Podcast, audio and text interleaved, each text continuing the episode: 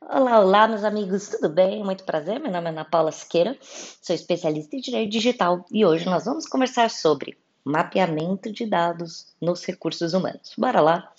Vou dar seis dicas, tá? Para que você não se perca nesse caminho de aplicação de Lei Geral de Proteção de Dados. Então, primeiro, se você é de recursos humanos ou ainda se você é jurídico, você tem que pensar qual é o objetivo estratégico sempre tem que ter alguma estratégia.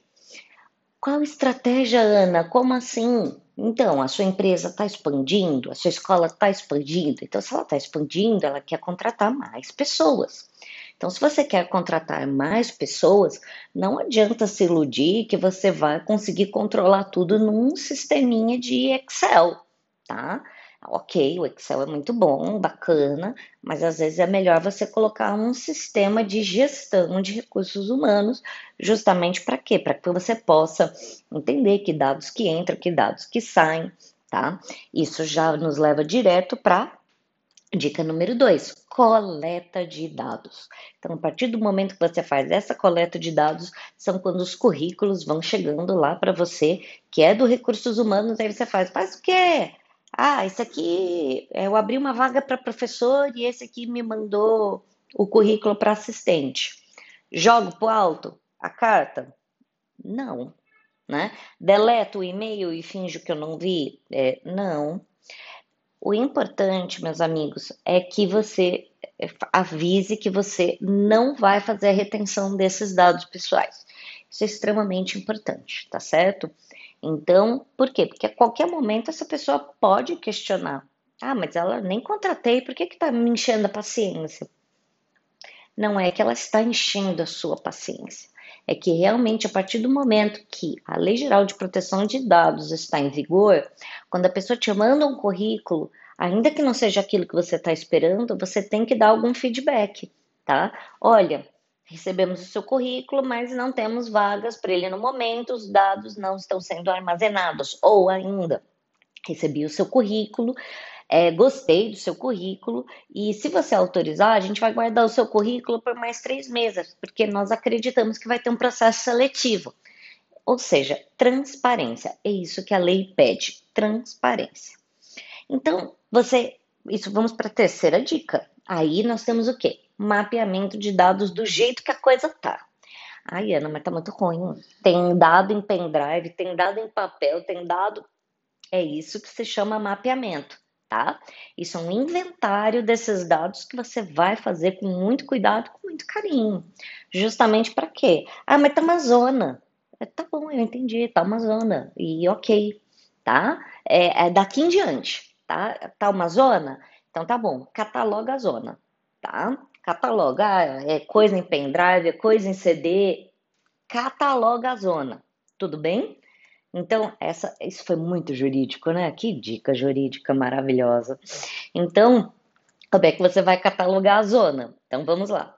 Fluxo de trabalho, como é que funciona? Como é que é o, o, o funcionamento do RH aí do lugar onde você trabalha? Isso você tem que entender, né? O que cada pessoa faz, que arquivos cada pessoa acessa, tá? Como é o computador dessas pessoas? Cabe CD, cabe DVD, cabe pendrive, tá? É, como é que é o ajuste, como é que é o processo de seleção? Como é que você faz esse processo de seleção dentro do seu estabelecimento? Esse é um outro ponto também que você precisa deixar muito claro. Isso se faz aonde? No, no mapeamento tá bom? Eventos. Ah, eu tenho aqui o evento. Ah, dia 15. Hum, não se esqueça, dia 15 de março, dia da escola. A gente vai fazer uma live especial para escolas, tudo bem? Então, dia 15 de março, dia da escola. O que, que você vai fazer? Ah, eu vou fazer isso, vou fazer um evento, tá, tá. Dia dos professores, você vai fazer o quê? É, independência do Brasil, você vai fazer o quê? É exatamente isso. Você precisa catalogar esses eventos no ano e as atividades que você pretende fazer em cada um desses eventos. Por quê? Porque essas atividades vão estar vinculadas ao marketing. Então, o RH vai caminhar junto com o marketing, porque às vezes você divulga a vaga no LinkedIn, Tem problema? Não, não tem problema nenhum você divulgar vaga de trabalho no LinkedIn. A questão é, como quando você faz a divulgação da vaga, tem que ser feito e de forma muito bem explicada. Depois, quando você recebe as informações pessoais, como esses dados vão ser armazenados, tratados e eventualmente excluídos, tá? É, quarta dica: identificando melhor. É, na quarta dica, você precisa identificar o que pode ficar melhor. Como, o que, que isso quer dizer?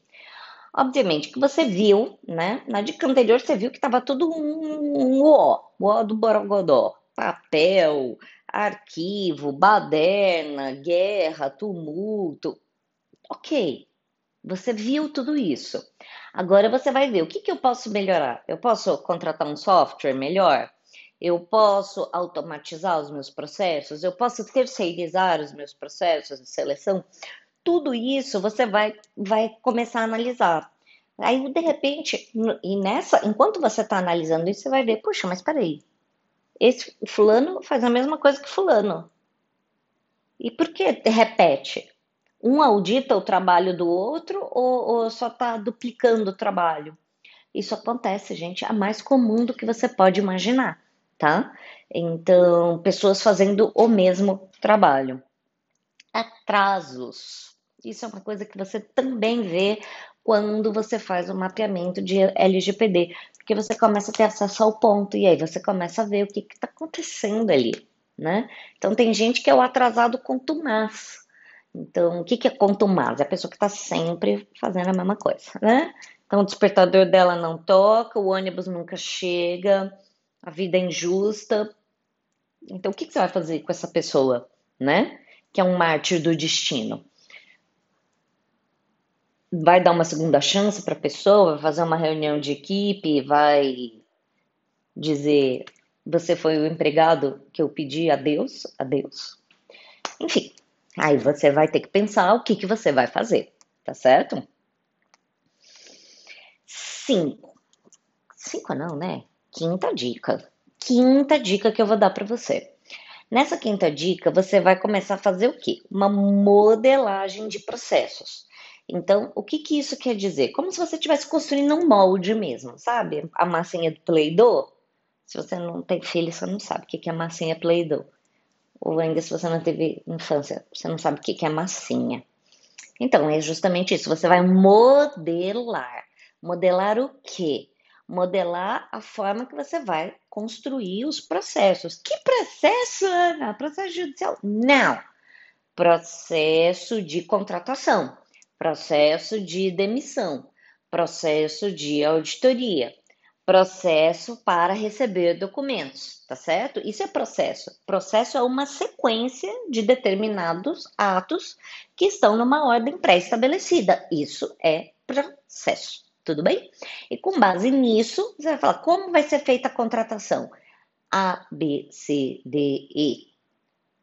Obviamente não sou eu que vou colocar a ordem de como é feita a contratação tá? Mas dentro dessa modelagem de contratação, você explica como é a sua política de retenção de dados, você explica como é a sua política de captura de dados e, eventualmente, você também vai ter que explicar a política de descarte de dados.